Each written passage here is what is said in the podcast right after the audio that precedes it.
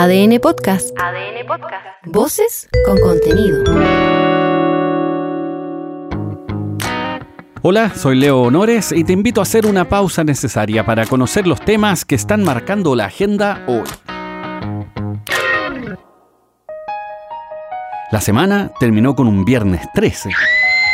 De película, para temer. ¿Le temes tú a algo? Mira cómo tiene tu hermano, estaba aquí tranquilo y sentía. ¡Ya era un guarén, hermano! Un guarén me chupó la oreja con. A veces a lo desconocido, quizás, más que las fobias. Yo estoy que me desmayo, Una vez tuve un jefe al que le decían el que nada teme. Jefe, ¿a usted le gusta la platita? Y no porque fuera particularmente osado o valiente, Jefe, sino porque decían que nada hacía. Tú sabes, el que nada hace, nada teme. El jefe es el jefe. Así que vamos cargados de valor con lo que ha pasado en las últimas horas. ¿Qué pasó, cabrón? ¿No cacho? Lo primero es que ha aumentado la victimización, el temor a ser víctimas de la delincuencia y paradójicamente han bajado las denuncias. Esto según el índice Paz Ciudadana 2023. Las cifras reportan que el 30,5% de los hogares en la copia feliz del Edén tiene alto temor de ser víctima de algún delito, aumentando un 3,9% respecto del 2022 y registrando el mayor aumento desde que existen registros. Este factor es súper interesante porque es el temor a que eventualmente ocurriera un delito que pudiese afectar a algún integrante de la familia, esa posibilidad latente. En ese momento, Cell sintió el verdadero terror. Y eso la psicología lo tiene más que estudiado.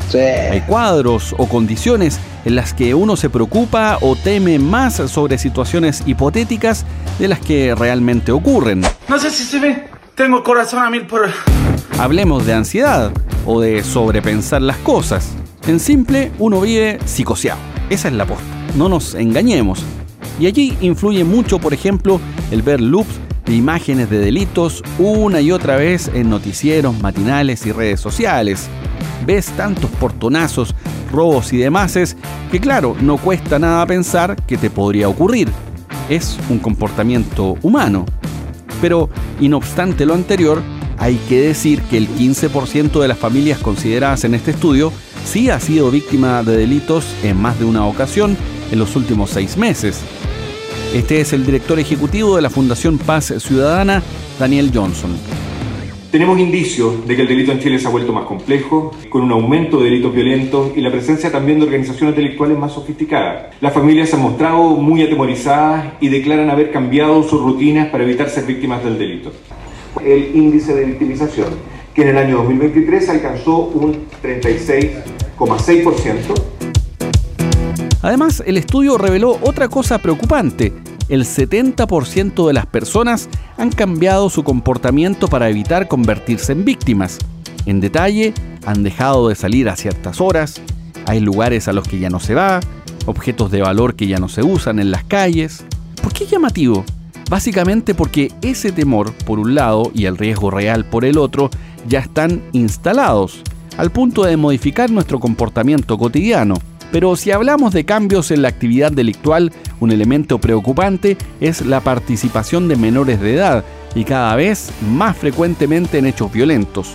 Revisando datos oficiales del primer informe estadístico de homicidios de responsabilidad penal adolescente del año pasado, que hizo la Fiscalía Nacional, hubo 54 homicidios de niños, niñas y adolescentes, lo que representa el 4% del total de los homicidios en el país.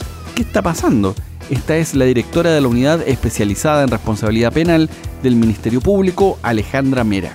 Si tomamos cada una de esas fiscalías regionales, tenemos que la mayor frecuencia de casos de niños, niñas eh, y adolescentes víctimas de homicidio se registra en la Fiscalía Centro Norte con 12 casos, eh, seguida por la Fiscalía eh, Regional de Valparaíso con 8 casos. En las últimas horas se detuvo a un grupo de personas que serían parte de la coordinadora Arauco Mayeco, entre ellos un familiar de Héctor Yaitul, el vocero de la CAM, ni más ni menos.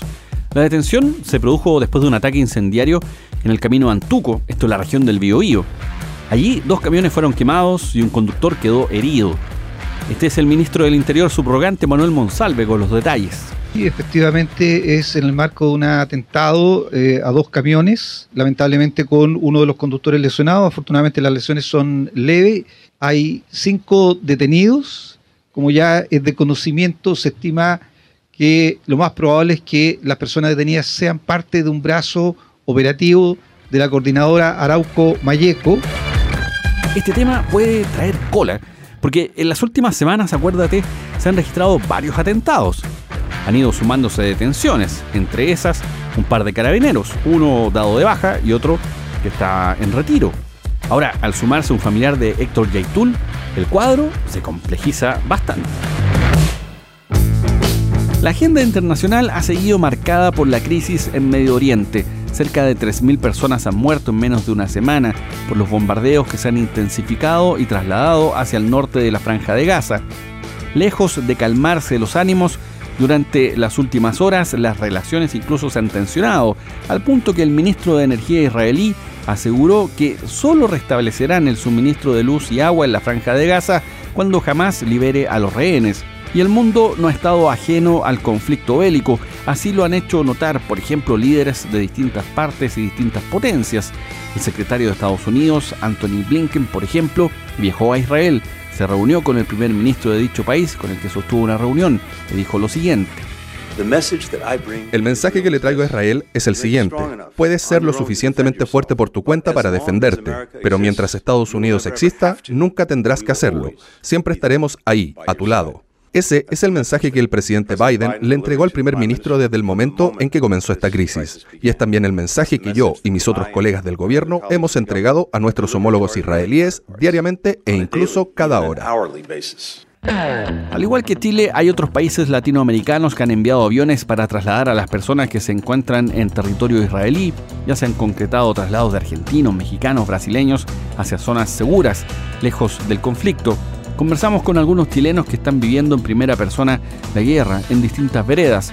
Paula dejó la zona de conflicto en uno de los aviones dispuestos por la FACH, mientras que Jen vive hace cinco años en Israel. Estos son sus testimonios cuando llegamos no se sabía mucho. Nosotros al principio nos habían dicho que era solo hasta Atenas y después cuando llegamos acá nos dijeron que nos iban a llevar a Madrid cuando llegamos acá. Nos han ayudado muchísimo, nos trajeron un hotel bien, nos han ayudado con la comida, se han portado súper. Para mi círculo cercano de chilenos no es una opción irse. Con orgullo nos quedamos aquí y damos la, la batalla eh, y ayudamos en lo que más podemos.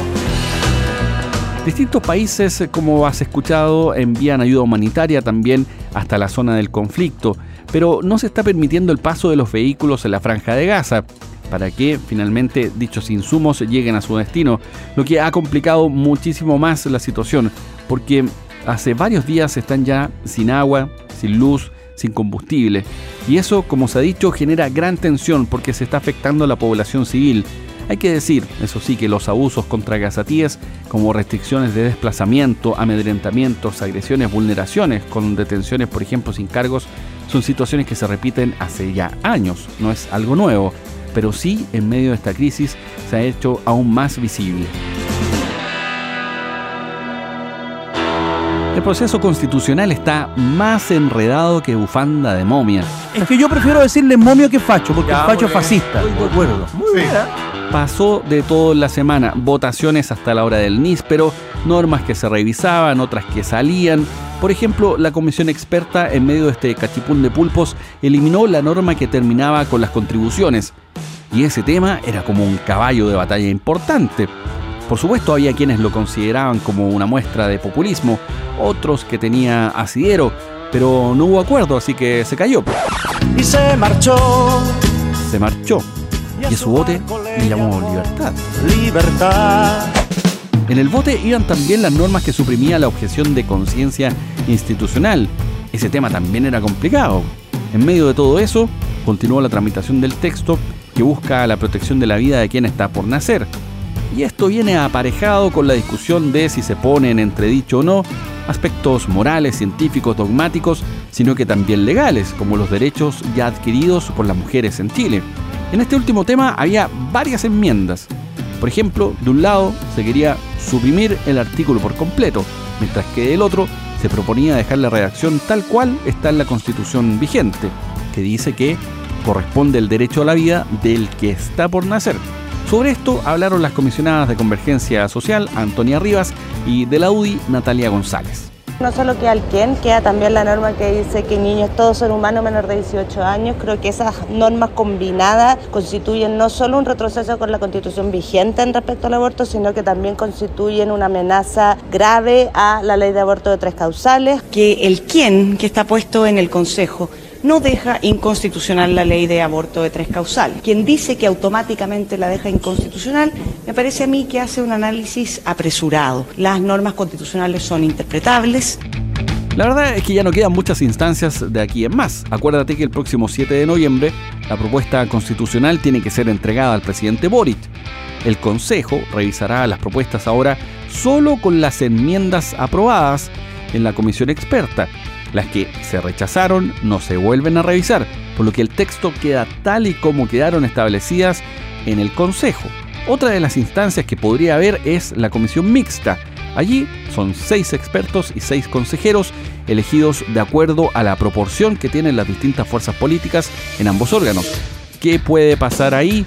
Ese es un misterio sin resolver, un thriller político de infarto. La que queremos tiene que ser nueva, pero también tiene que ser buena. ¿Hasta cuándo, Soy Leo Honores y esta fue una pausa necesaria. Ya sabes cómo va el día. Comparte este capítulo o escucha los anteriores en adn.cl, sección podcast, en podiumpodcast.com o donde escuches tus podcasts.